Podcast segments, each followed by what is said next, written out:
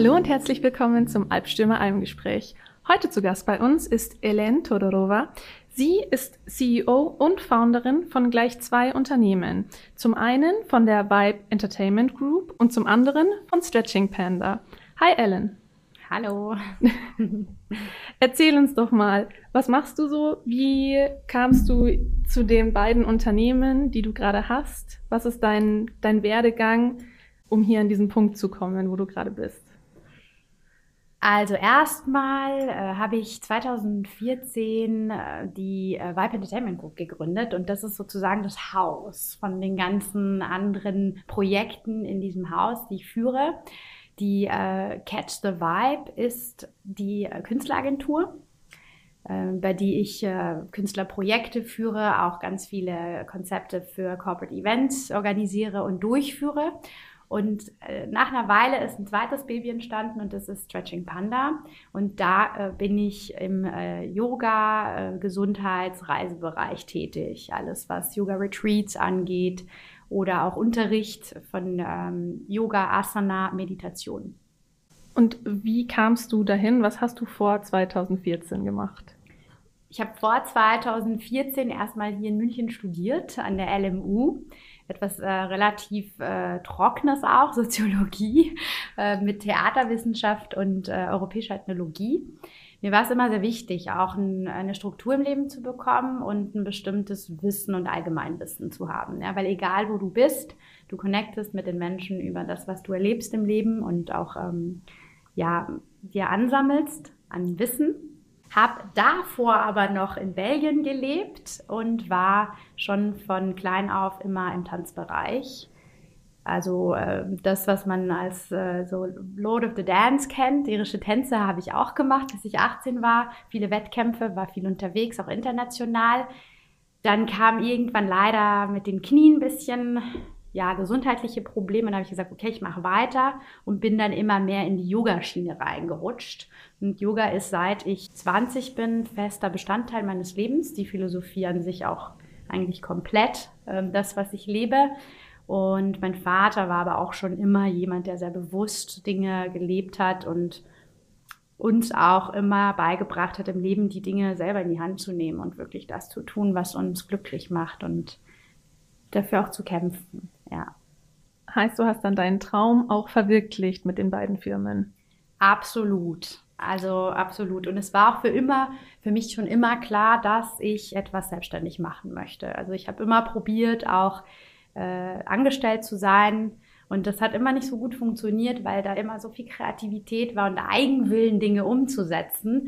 Da habe ich gesagt, na Mensch, dann mache ich es halt einfach jetzt alleine. So und dann habe ich immer mehr äh, Projekte bekommen und mich dann selbstständig gemacht. Relativ früh, also mit 23 dann nach meinem Studium ging es dann relativ schnell zur Sache dann. Cool. ja, da braucht man schon auch Mut für und auch die, die persönliche Einstellung für, um das zu schaffen. Aber die hast du ja anscheinend. Sonst wärst du ja, also sonst, sonst würdest du ja gar nicht selbstständig sein, wie du gerade gesagt hast. Ja, das ist richtig. Mut ist ein ganz wichtiger Punkt und aber auch so dein Umfeld. Also du erreichst die Dinge im Leben durch das Umfeld, das du dir auch aufbaust, ja. Und das war schon immer ein großes Glück, dass ich hatte, eben eine Familie zu haben, die mich sehr unterstützt. Ich war allein in München mit 18, bin ich hergekommen und stand hier einfach äh, ja als junges Mädchen in der Stadt, habe immer viele tolle Leute kennengelernt und mit der Zeit haben sich einfach die festeren Kreise gebildet und auch immer diesen Glauben an sich selbst, ja, den du auch äh, durch deine Werte bekommst in der Familie, in der du halt ähm, groß wirst. Und da haben mein Bruder und ich immer sehr, sehr viel Liebe und Zuneigung bekommen, was das angeht. Ja. Ja, das ist sehr wichtig. Das ist ein großer Teil, der auch einfach was ausmacht, mhm. wenn man ein Umfeld hat und vor allem auch Eltern hat, die einen großziehen und die einen auch immer unterstützen bei dem, was mhm. man macht und auch die Talente mhm. mhm. sehen und fördern. Das finde ich super wichtig. War bestimmt bei dir auch so, so wie du gerade erzählst. Absolut. Und auch die Vorgeschichte einfach meiner Eltern, die äh, mit 35 mit einem Koffer aus äh, ihrem Land weg sind, damals eben in Bulgarien, wo äh, es auch sehr schwierige Verhältnisse gab. Das, was man Sozialismus auch nennt. Und äh, die mir immer ein großes Vorbild waren, dass egal wo du stehst im Leben, du fängst nicht bei Null an, sondern du hast das Wissen, was du aufgebaut hast und machst weiter. Und es ist nicht das Materielle, sondern eben das, was du ähm, an Werten, Bildung mitbringst. Und da kannst du sein, wo du möchtest, solange du da immer dran arbeitest, äh, gibt's da keine Hürden. Ja, mein Vater hat mit 35 die französische Sprache erst gelernt und er spricht sie fließend heute. Also das ist immer die Frage, wo limitiere ich mich selbst? Mhm. In meinen eigenen Gedanken. Klar, jetzt klingt es so, als würdest du dir nie Limits setzen und könntest so ein bisschen den Himmel greifen. Sind es die Grundlagen für deine Vibe Entertainment Group, um jetzt mal nur erstmal auf die Vibe Entertainment Group einzugehen? Ja, da würde ich definitiv zustimmen. Wir haben auch unser Claim mit äh, Creating the Extraordinary und äh, es war auch immer schon unser, ähm, unsere Message nach außen, dass wir alles erschaffen, was sich der Kunde auch im Prinzip wünscht, ja, und äh, wir diese Träume durch die Shows, die wir machen, verwirklichen möchten. No limits. The limit is the sky. ja, sehr gut. Super schön.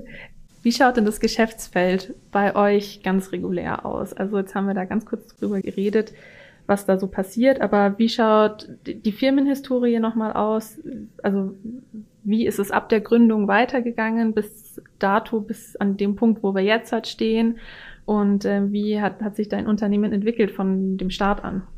2014 wurde die Firma gegründet und wir hatten zu dem Zeitpunkt eben einen Hauptkunde, mit dem wir sehr viele Shows gemacht haben wir arbeiten immer noch mit dem Kunden zusammen und das war im Rahmen eines äh, Show-Kabarett-Clubs. Ähm, und da kamen immer mehr Kunden rein, also Gäste auch, die unsere Kunden geworden sind, die eben angefragt haben, hey Mensch, können wir diese Show auch mal buchen? Weil das Hauptkonzept von äh, Vibe Entertainment Group war am Anfang mit Künstlern von der Staatsoper zu arbeiten, mit Künstlern vom Gärtnerplatztheater in München, weil durch meine Vorgeschichte als Tänzerin war ich schon immer in diesen Kreisen auch unterwegs.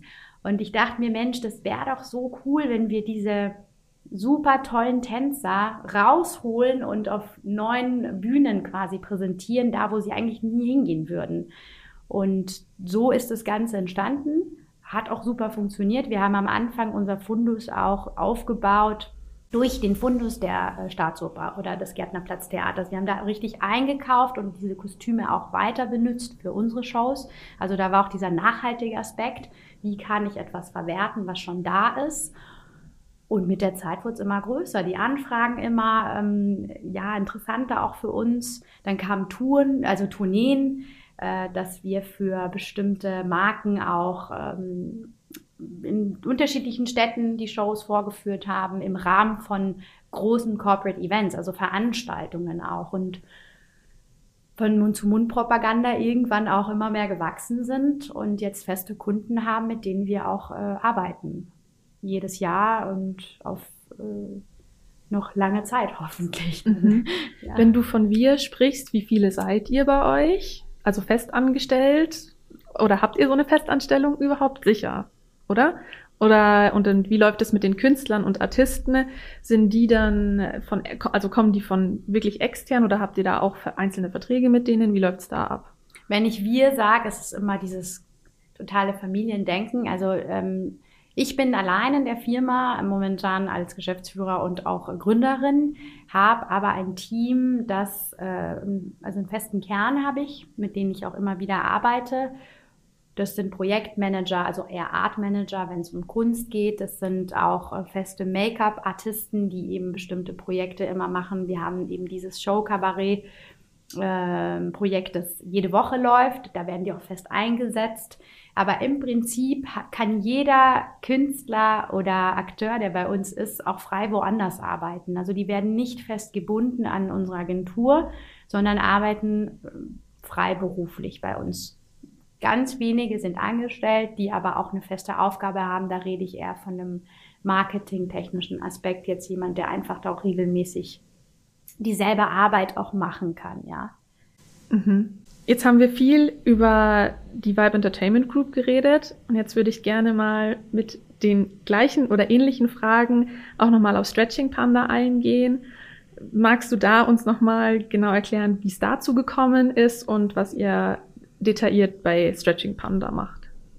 Also Yoga war schon immer ein Teil meines Lebens und Stretching Panda ist mein Yoga-Lebensprojekt sozusagen, das äh, aus äh, einem ja eher ungünstigen, würde ich sagen, und traurigen Umstand entstanden ist, Corona, aber auch äh, ein wunderschönes Produkt ist, eben von so ein, aus so einer ähm, challenging ähm, ja, Lebenssituation entstanden ist äh, und inzwischen auch das Beste, was ich gemacht habe, ja. Das heißt, äh, ich hatte durch Corona ein, eine schwierige Auftragslage, habe aber trotzdem nicht aufgegeben, gesagt, die Firma wird weitergeführt, wir müssen halt umdenken.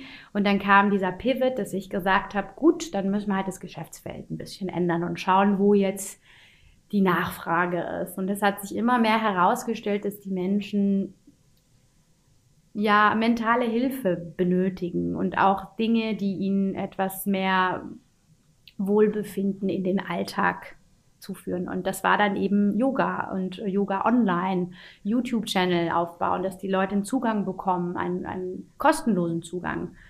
Und ich habe dann angefangen, mehr zu unterrichten, auch mit vielen Firmen zusammen, Corporate Yoga dann hat das eine zum anderen geführt, Mensch, mach doch mal ein Retreat. Wir würden gerne auch mal mit dir ein paar Tage Yoga machen. Und so kam dann auch die Retreat, äh, das Retreat-Standbein zustande. Sind die Retreats dann auch online? Die Retreats sind äh, live in Persona. Schön. Die finden äh, in tollen Eco-Hotels statt, die ich mir ganz persönlich raussuche. Ich, wer, ich reise auch zu den Hotels privat an, ohne zu sagen, was mein Vorhaben ist. Und danach rede ich erst mit den Hotelbesitzern und erzähle denen dann, was ich da vorhabe, damit ich wirklich auch die Qualität so bekomme, wie sie ist dann. Ne? Weil sonst bekommt man ja manchmal so ein Special Treatment und das möchte ich nicht. Ich möchte die Customer Journey genauso durchleben, wie sie dann jemand durchlebt, wenn er hingeht. Ja, wie sie dann dein Kunde und der Kunde des Hotels gleichzeitig durchgeht. Genau, richtig. Okay, du generierst dadurch dann, dass der Kunde eben nicht irgendwie eine blöde Abfuhr, sage ich jetzt halt mal, bekommt, sondern auch genauso wie du als äh, jemand, der da an das Hotel zahlt, behandelt wird wie ein König oder wie eine Königin. Und äh, den Hintergedanken finde ich cool. Wie ist da, wie ist da das Feedback von den Hoteliers? Bis jetzt sehr, sehr gut. Also es, es gab bis jetzt wirklich keinen Griff in Klo, wie man sagt, weil ich schon davor sehr selektiv äh, mit den Hotels, die in Frage kommen, umgehe. Also das wird ja im Vorfeld erstmal alles rausgesucht. Ist es nachhaltig? Was gibt's da für ein Essen? Wie sind die Zimmer? Wie ist die Architektur vom Hotel? Wo ist, wo ist es gelegen, das Hotel? Und oftmals, wenn du da so in die enge Wahl gehst, bist du schon relativ nah an der Vorstellung, die du ja hast von dem, was du möchtest. Das Personal kannst du natürlich nicht beeinflussen, aber wir haben bis jetzt immer ganz tolle ähm, Erfahrungen gemacht mit jedem Hotel. Es gab vielleicht einmal ein Hotel, wo wir dann mit dem Essen leider, das war so ein Ausschlusskriterium, dass wir gesagt haben, das geht einfach nicht, weil das Essen wirklich nicht dem, also das hat nicht dem entsprochen, was du in dem Hotel gesehen hast und bekommen hast auch. Und dann, da haben wir dann ausselektiert. Aber sonst ist es immer wirklich ganz toll, was die da auch machen, die ganzen, äh, die ganze Hotelbranche, ja. Hm. Aber wie sagt man so schön, die Ausnahme bestätigt die Regel. ja, das stimmt, ja, in der Tat. wie sieht's denn bei den anderen Events aus, die ihr habt? Jetzt hast du schon gesagt, ihr habt Yoga-Classes, die ihr online macht. Habt ihr mittlerweile auch wieder Yoga-Classes, die ihr offline macht, die ihr im Face-to-Face-Zustand macht, außerhalb der Retreat-Tage, die ihr in den Hotels verbringt? Oder ist da wirklich alles nur noch online? Momentan würde ich sagen, dass 80 Prozent online stattfindet, weil sich aber auch der ähm, Customer dran gewöhnt hat. Durch Corona hat viel zu Hause stattgefunden und das Zeitmanagement der Menschen hat sich eben auch verändert. Das heißt, viele kommen da sehr gut mit klar, dass sie eben schnell mal einen Kurs von zu Hause machen können. Ja.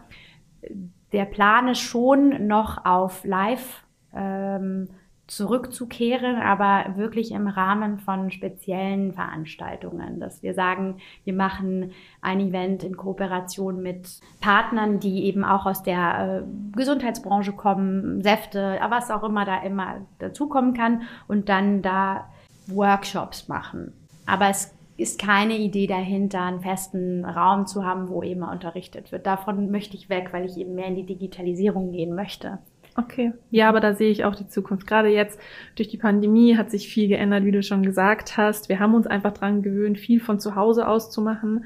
Und ich glaube, mittlerweile hat sich gefühlt eh jeder so eine Yogamatte zugelegt oder anderes Equipment in die Richtung. Und dann ist es halt einfach, wenn man nur noch auf das Knöpfchen drücken kann und mit dabei ist und nicht irgendwo noch hinfahren kann, weil die Fahrzeit haben wir alle gemerkt, geht uns hier und da vielleicht doch ein bisschen auf die Nerven. Und dann ist das natürlich die entspanntere Lösung. Und man kann es von überall aus machen. Also ich kann es jetzt von zu Hause aus machen, ich kann aber auch mich keine Ahnung, wenn ich im Urlaub bin, kann ich mich genauso dazu buchen. Und das ist eben der Vorteil.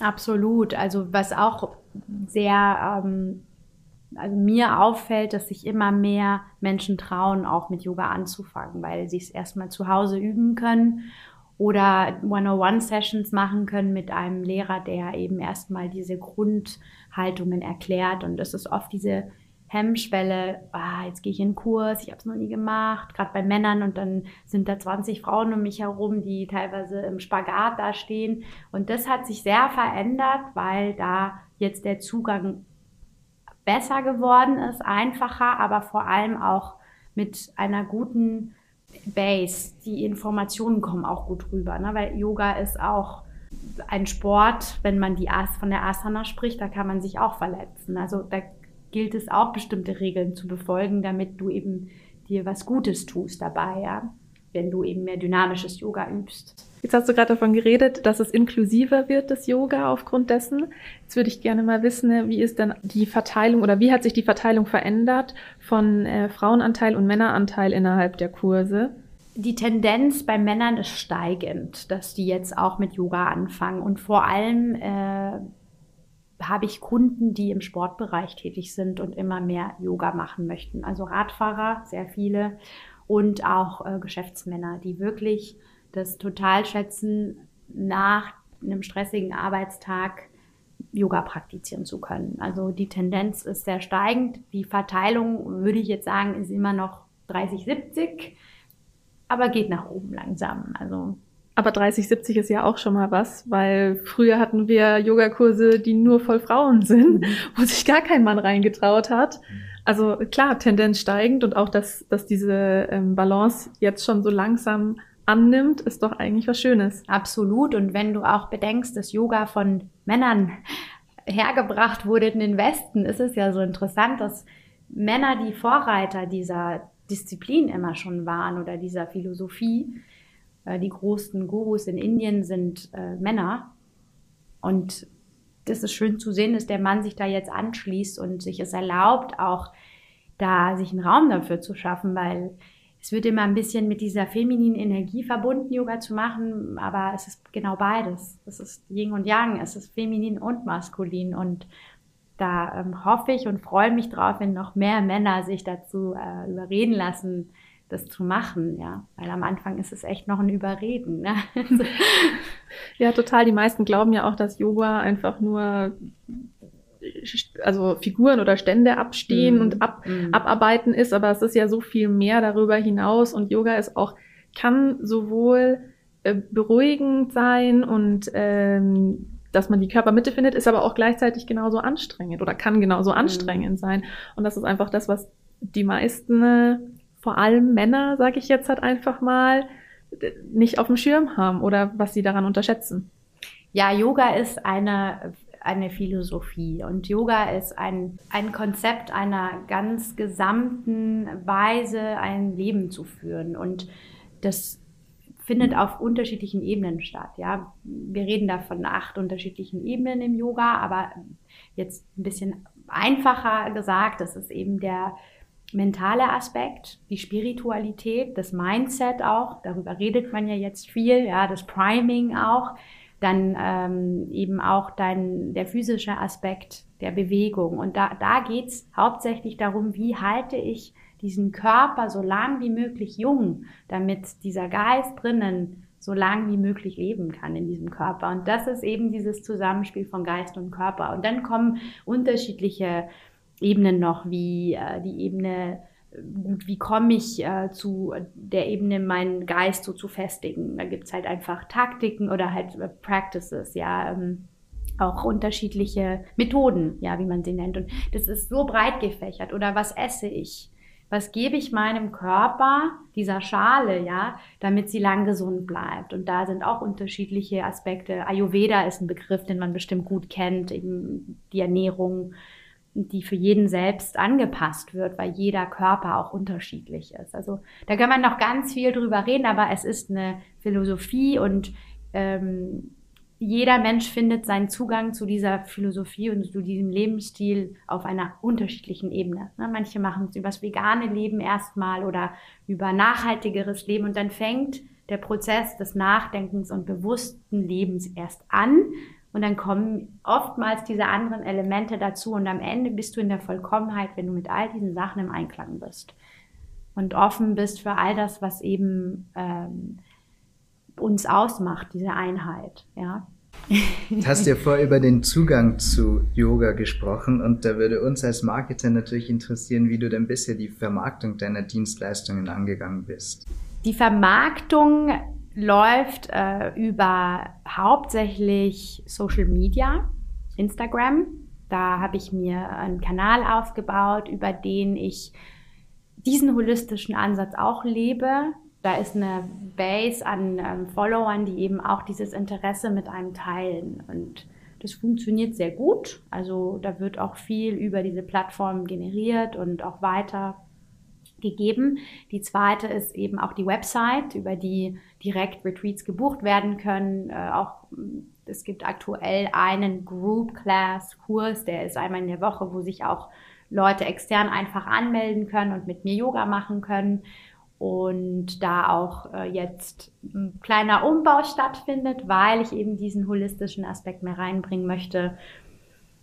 Äh, die spirituelle Seite auch, die wichtig ist äh, eben nicht nur das Körperliche. Und dritte ähm, ist die Mund-zu-Mund-Propaganda wieder. Also wirklich auf Veranstaltungen auch zu sein, wo Yoga stattfindet, sich mit Menschen zu connecten, die Yoga auch leben und machen. Und da entwickeln sich dann auch oft ähm, gute Projekte. Wie ist denn deine Strategie in der Gewichtung zwischen Online-Marketing und Mundpropaganda? Ich tue ehrlich gesagt mehr ins Online reinstecken, weil einfach für mich die Digitalisierung auch die Zukunft ist und wir erreichen einfach auch mehr Menschen digital, ja. Das heißt, die Chance, auch das, was ich tue und mehr Menschen damit zu berühren, ist da einfach mehr, ist, ist, ist mehr gegeben, ja. Natürlich heißt das auch mehr in die Hand nehmen, auch finanziell, aber es kommt dann auch immer wieder zurück wenn es auch richtig gut gemacht wird. Und heutzutage kann man ja so gut targeten, dass es sich auch rentiert, es so zu machen, ja. Was würdest du denn sagen, ist dafür in der Kommunikation nach außen am wichtigsten? Authentizität, wirklich der zu bleiben, der man ist und sich nicht mit anderen zu vergleichen, auch wenn es schwierig ist.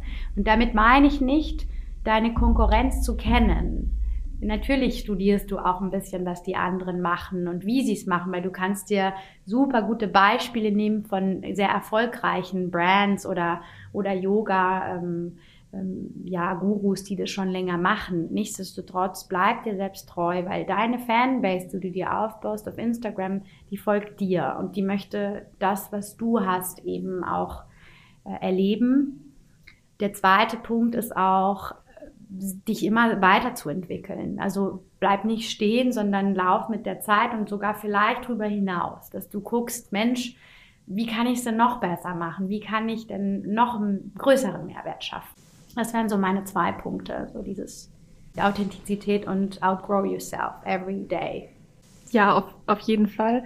Ich finde das auch super wichtig. Klar schaut man nach rechts und links und schaut, was die Konkurrenz macht, aber du musst dir selber einfach treu bleiben. Also ja, vielleicht macht jemand was Cooles und man inspiriert sich davon, aber sich selbst treu zu bleiben ist da am absolut wichtigsten. Und wie du sagst, die Followerschaft, die folgt halt dir persönlich und nicht irgendwie jemand anderen, weil wenn sie jemand anderen folgen würde, dann wäre sie da schon. Oder vielleicht ist sie das auch gleichzeitig, aber deswegen hat sie ja trotzdem Interesse auch an dir. Und ich fände es auch ehrlich gesagt schade, wenn wir alle immer nur aufeinander gucken und was der andere macht und alles abgucken, weil dann wird es zu einem Einheitsbrei und dann sticht man auch nicht mehr heraus Und sein Alleinstellungsmerkmal oder dein Alleinstellungsmerkmal geht dann einfach total verloren. Dementsprechend sich selber treu bleiben ist da wirklich das Wichtigste. Total. Und das ist auch einer der Gründe, warum ich entschieden habe, so out of the box zu denken und zu sagen, ich gründe ein Brand, das eben nicht Yoga heißt, sondern Stretching Panda heißt, damit jeder sich damit auch identifizieren kann und da nicht so die Hemmschwelle ist von, ah, Yoga ist schon wieder Yoga, sondern ist es, was ist das überhaupt? Was steht hinter Stretching Panda? So, und da, da ist, du tiest ja schon damit an, dass der Mensch mal raus soll, so aus diesem Denken und eben nicht weiß, was dahinter steckt und sich mal auch neugierig erkunden kann. Und das war so die Idee, schon allein vom Namen her sich abzutrennen und es anders zu machen. Warum hast du den Panda gewählt? Das hat mehrere Hintergründe. Also zum ersten sind Panda meine Lieblingstiere. Äh, es sind sehr, sehr friedliche Tiere die äh, auch sehr rar geworden sind, äh, sehr schön sind und in Herdenverhalten leben zueinander, sehr loyal zueinander sind und finde, es passt einfach super, weil er so, der Panda ist einfach trotzdem, hat eine Wirkung durch seine Statur, aber er ist so lieb von innen und das war mir eben wichtig, so trotzdem was zu nehmen, ein Tier zu nehmen, das diese Werte auch überall so vermittelt, von Stärke, aber auch Liebe und Zusammengehörigkeit. Und jeder findet einen Panda süß. Ich meine, wer findet Pandas nicht süß? Ja, das ist so, das ist einfach ein schönes Tier. Und der Stretching Panda ist halt der Panda, der sich dehnt. Und es ist tatsächlich so, dass es auch in ähm, Yoga eine Asana gibt, Anahatasana, die Panda-Dehnung. Und äh, die Pandas dehnen sich auch. Und daher kommt diese, diese Haltung, die sie immer einnehmen, um ihr Brustkorb zu dehnen. Und das fand ich total toll. Finde ich mega schön. Und du hast ja gleichzeitig dann auch wieder die Stärke von außen, also die körperliche Erscheinung mit dem innerlichen Erscheinungsbild verbundene, genauso wie man es im Yoga ja auch macht. Man verbindet Körper und Geist und das ist ja nochmal in der Metaebene sozusagen in dem Namen enthalten. Genau, und dann hast du den Aspekt auch vom Yin und Yang, das Schwarz und Weiß. Und der Panda ist ein Tier, das genau diese Farben widerspiegelt und diese Energien auch. Und das äh, finde ich auch sehr, sehr schön, dass wir da uns immer wieder daran erinnern, dass das Leben eben nicht immer rosa ist und alles nicht gut läuft. Und auch das heißt nicht, dass dein Leben nicht gut ist, sondern dass du vor Herausforderungen gestellt wirst, die du eben meistern solltest oder versuchen solltest, sie zu meistern mit ganz viel Ruhe und Vertrauen. Ja, weil wir können uns nur entwickeln, wenn wir eben ein bisschen Widerstand äh, im Leben ja, bekommen, damit wir auch rauskommen aus unserer Komfortzone. Jetzt haben wir ja vorher schon über die Yoga-Retreats geredet. Und jetzt würde mich tatsächlich interessieren, wenn ich jetzt als Kunde zu dir kommen will und dieses Yoga Retreat buchen möchte oder daran teilnehmen möchte, wie gehe ich da vor? Also, was mache ich? Wenn du an so einem Yoga Retreat teilnehmen möchtest, kannst du einmal auf unsere Instagram-Page gehen, also auf Stretching Panda, oder über die Website auch nochmal ein bisschen mehr Infos über die einzelnen Retreats bekommen und auch da eine E-Mail schicken mit Fragen, wenn du sie hast. Und dann kannst du dich anmelden für einen unserer Retreats. Wichtig ist auch zu wissen, es darf da jeder teilnehmen. Auch äh, Menschen, die vielleicht noch nicht so erfahren sind im Yoga, aber sagen, Mensch, das wäre doch mal cool, das zu machen und mir da die Chance zu geben, bisschen mehr über Yoga zu erfahren. Gerade die sollten zu uns kommen.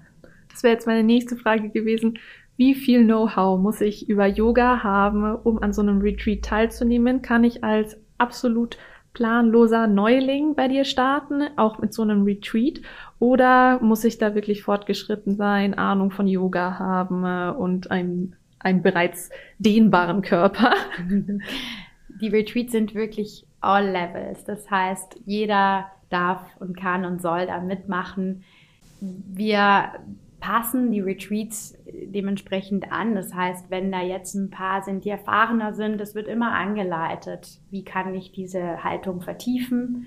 Und wenn jemand da ist, der eben vielleicht nicht weiß, was ein herabschauender Hund ist, dem wird das halt gezeigt. Und der Körper lernt sehr schnell und gerade das Yoga, was ich unterrichte, ist ähm, eine Mischung aus Yin-Yoga und Vinyasa. Also das schafft jeder, da mitzumachen. Ich habe bis jetzt noch nicht äh, da das Problem gehabt, dass einer nicht mitmachen konnte. Im Gegenteil, die bleiben oft hängen und wollen mehr machen. Also wie kann ich mir denn so ein Yoga-Retreat ganz äh, direkt vorstellen? Also wie läuft das ab? Ich komme dann in das Hotel, ähm, das du wahrscheinlich schon gebucht hast. Und dann, wie viele Tage bin ich denn da überhaupt? Was muss ich mir einplanen? Wie, wie kann ich mir das im Vorhinein schon mal vorstellen, was da passieren wird? Die Yoga-Retreats sind unterschiedlich lang. Wir haben Retreats, die drei Tage dauern. Das sind diese Weekend-Retreats, gerade für ja, sehr beschäftigte Menschen, Unternehmer ist es immer ganz gut, von Freitag auf Sonntag da mal ein bisschen Pause zu machen. Wir haben Retreats, die fünf Tage dauern und eine Woche dauern. Also für dieses Jahr wurden in drei jetzt ähm, vorbereitet. Du kommst im Hotel an und du legst alles ab, was du nicht mehr brauchst und äh, lässt dich da einfach treiben. Es ist für jeden was da, ähm, sowohl äh, Praxis, Wellness, gutes Essen, immer eine schöne Umgebung zum Wandern. Und auch wenn du mal nicht Lust hast, die Yoga-Praxis mitzumachen, die Asana-Praxis, also die Bewegung, dann machst du es halt nicht. Also jeder ist frei, sich dort zu bewegen, wie er es möchte. Aber bis jetzt hat auch jeder den, das Programm verfolgt, weil es auch da ist, um dich von deinem Alltag ein bisschen runterzuholen. Jetzt gehe ich mal von so einem Wochenend-Retreat aus. Wie viele Yoga-Sessions machst du da? In einem Weekend-Retreat hast du vier Yoga-Sessions und zwei Meditations-Sessions. Eine Wanderung oft noch mit dabei oder ein Waldbaden. Also das ist auch immer sehr interessant mit dem äh, Waldbaden, weil ja auch viele immer sagen, was ist das? Gehe ich da jetzt nackt in den Wald und bade? Nee, das ist im Prinzip nur eine geführte ähm, Waldbaden-Aktivität. Das heißt, es ist eigentlich wie Wim Hof in kalte Gewässer zu gehen und da nochmal dein Mindset zu stärken und das eben in diesem natürlichen Umfeld. Okay, cool. Und wie viele Sessions hast du dann, wenn du eine Woche machst zum Beispiel? Wenn wir eine Woche machen, dann hast du jeden Tag zwei Yoga-Sessions. Beim Anreisetag eine und beim Abreisetag auch nur eine. Also auch da wird das so aufgeteilt, dass morgen und Abend immer was ist und mittendrin am Tag unsere ein, also die ein Wochen Retreats sind auf Ibiza. Das heißt, wir wollen natürlich auch, dass dann der Gast da ganz viel Zeit hat, diese wunderschöne Insel zu erkundigen. Wir machen auch viel bei Esvedra Yoga, also dass die Leute dann auch die Natur wieder erleben können. Aber im Prinzip, es ist jeder frei zu entscheiden, was er möchte. Es gibt Menschen, die gehen gerne auf Retreats nur für das Yoga und wollen aber ganz viel Zeit mit sich verbringen und das dürfen sie auch. Also. Du hast es mir jetzt so schmackhaft gemacht, dass ich jetzt auch so einen Wochen-Yoga-Retreat auf Ibiza will. Jetzt ganz ehrlich. Ja, wir haben ja das nächste Ibiza Retreat ist Ende September, also 26. September bis 1. Oktober. Und es ist dieses Mal ganz besonders, weil ich das mit einer ähm, Kollegin zusammen mache, die viel energetische Arbeit macht. Und da wird nochmal intensiver in die, ähm, in den Heilungsprozess jedes Menschen reingedived und wir reinigen auch dann alles, was dann nur gereinigt werden kann, ja.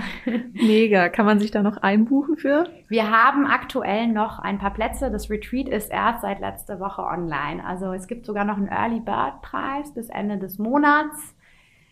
Für die, die da richtig Bock haben, einfach eine E-Mail schicken und dann freuen wir uns auf alle, die sich auf diese richtig schöne Reise mit uns einlassen. So, jetzt haben wir ganz viel über Stretching Panda an sich geredet und wie die ganze Customer Journey abläuft und wie, wie du überhaupt zu Stretching Panda gekommen bist. Und ich würde jetzt ganz gerne zum Albstürmer Abenteuer am Abgrund übergehen, indem du uns von deiner spannendsten oder inspirierendsten Geschichte erzählst, die du erlebt hast und vielleicht auch einfach die Geschichte wie du zu Yoga gekommen bist und was dich dazu inspiriert hat. Und dafür darfst du jetzt einmal auf diesen Button hier drücken.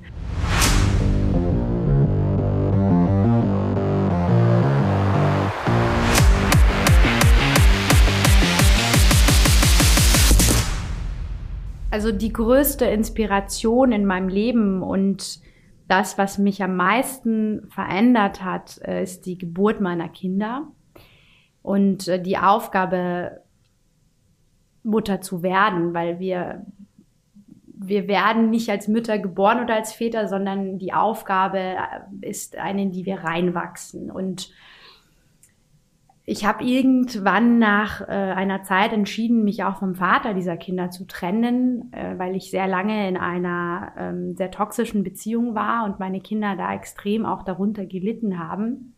Allerdings nie die Kraft gefunden habe, es zu tun, weil ich wusste, dass das sehr schwere Folgen äh, mit sich bringen wird. Äh, und an dem Tag, wo ich dann entschieden habe, mich zu trennen, alles verloren habe. Also äh, sowohl die Wohnung, in der ich gelebt habe mit meinen Kindern, ich wurde einfach rausgeschmissen aus der Wohnung. Äh, ich hatte auf einmal äh, kein, ähm, nicht genug Geld, um für meine Kinder aufzukommen. Also und, und, und. Also du stehst auf einmal in dieser Situation in deinem Leben von, du hattest ganz viel zu, du hast auf einmal gar nichts mehr.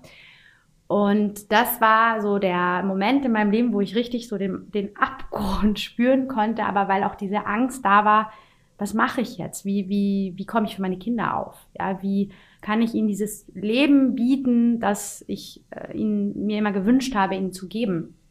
Und äh, so, so schwer diese Situation auch war, ist es aber auch die, die mich so stark gemacht hat, weil ich eben aufgestanden bin und gesagt habe, okay, es ist nicht schön, was mir passiert ist. Und ich war zehn Jahre in einer toxischen Beziehung, aber ich bin auch verantwortlich in meinem Leben dafür, was mir passiert, weil die Entscheidungen, die ich treffe, sind alleine mir überlassen. Keiner zwingt mich, Dinge zu entscheiden im Leben. Und ich habe mich damals entschieden, eine Beziehung mit so einem Menschen zu führen, ich habe sehr spät erst äh, erfahren, wie er wirklich ist und ähm, dass er eben ein Narzisst ist und diese Menschen einfach sehr gut manipulieren und sehr viel lügen. Das ist ihr Wesen und die dürfen sein, wie sie wollen. Nur ich wollte das nicht in meinem Leben haben.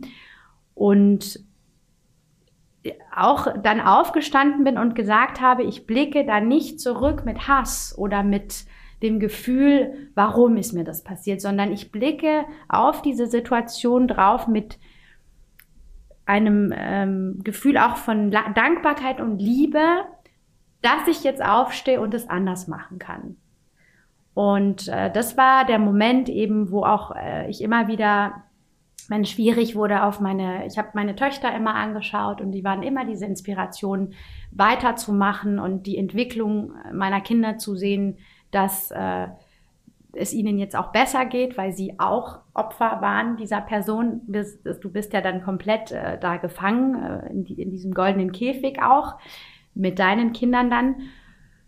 Aufstehen, weitermachen, das hat ähm, mich zu einer sehr, sehr starken Person gemacht, aber auch zu einer sehr liebenden Person gemacht. Ja, weil wenn du einmal das durchlebst, verstehst du auch, was Schmerz heißt im Leben. Und du entwickelst auch viel mehr Compassion, also, also Mitgefühl für andere.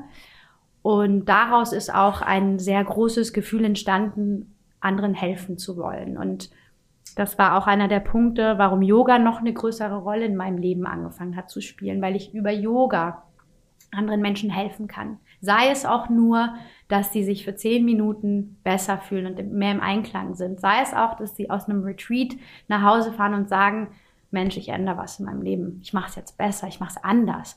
Oder dass sie einfach verstehen, dass wir selbst für uns verantwortlich sind. Nur wir alleine. Unsere Gedanken, unser Herz und das, was wir äh, jeden Tag schaffen, das beeinflussen nur wir dass du aus dieser negativen Situation einfach nur positive Dinge versuchst rauszuholen, ist so bewundernswert. ich finde, ja. ich finde, da kann man sich wirklich von dir inspirieren lassen auch. Das kann man hier an der Stelle auch ganz klar sagen. Mhm. Ich finde, das sollten mehr Leute so machen. Ich kenne genug Leute und ich habe auch schon von genug Leuten gehört, die aus so einer Situation mit Hass hervorgehen, mit äh, Wut und Gräuel und sich in sich verschließen und mit der Situation eben nicht so positiv umgehen, mhm. wie du es machst.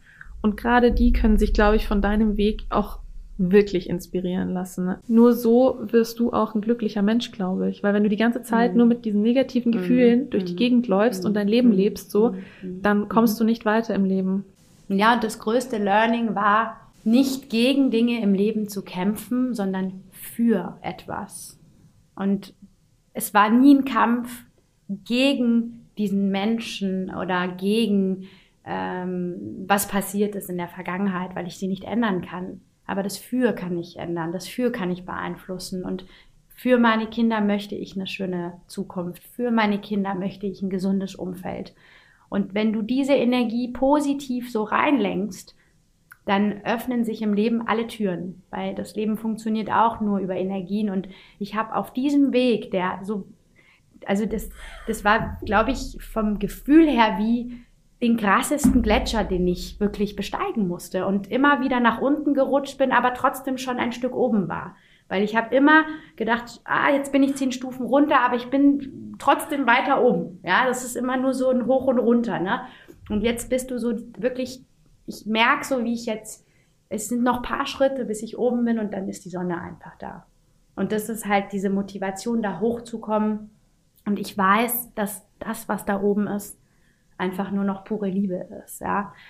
Und äh, das Loslassen von all den Dingen, die passiert sind. Weil es ist okay. Ich habe die wunderbarsten Leute kennengelernt in den letzten drei Jahren, seit der Trennung auch. Ja, ich habe so viel geschaffen und erschaffen. Deswegen würde ich diese Erfahrung nicht missen wollen in meinem Leben, weil sie hat mich zu einem unfassbar besseren Menschen gemacht und auch mich in so einer Geschwindigkeit mir den äh, Raum gegeben, mich so zu, weiterzuentwickeln. Also ja, wie man das von diesen ganzen Touren kennt. Ich habe nicht einen Gletscher bestiegen, sondern zwölf. Und jetzt ist der letzte da. Und das ist der schwierigste natürlich, aber die anderen haben mich darauf vorbereitet.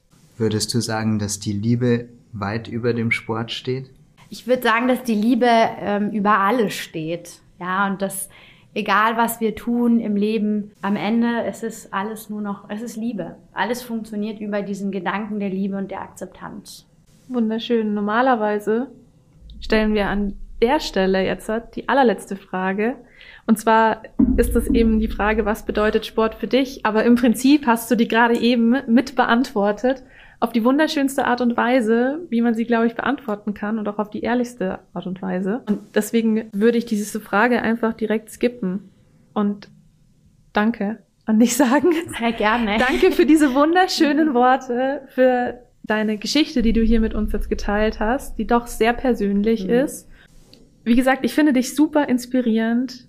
Ich hoffe, dass ihr als Zuhörer bitte unbedingt die Seiten von der lieben Ellen auscheckt und auch auf die Yoga-Retreats geht und ähm, auch daran teilnehmt, weil ich glaube, wir können da so viel mehr noch lernen aus, äh, aus der Arbeit, die du erbringst und die du tust, als jetzt nur aus diesen äh, paar Minütchen, die wir hier miteinander gesprochen haben. Ich glaube, dass man da viel mehr mitnimmt und dass du noch viel mehr einem beibringen kannst und auch noch viel mehr Leute inspirieren kannst als äh, jetzt nur innerhalb dieser kurzen Minute, auch wenn es ein wunderschöner Denkanstoß ist. Vielen Dank, dass du heute bei uns warst. Uns hat es sehr gefreut. Und ähm, für die Zuhörer bis zum nächsten Mal und wir sagen Danke an dich und ciao. Servus. Danke, sage ich auch. Namaste.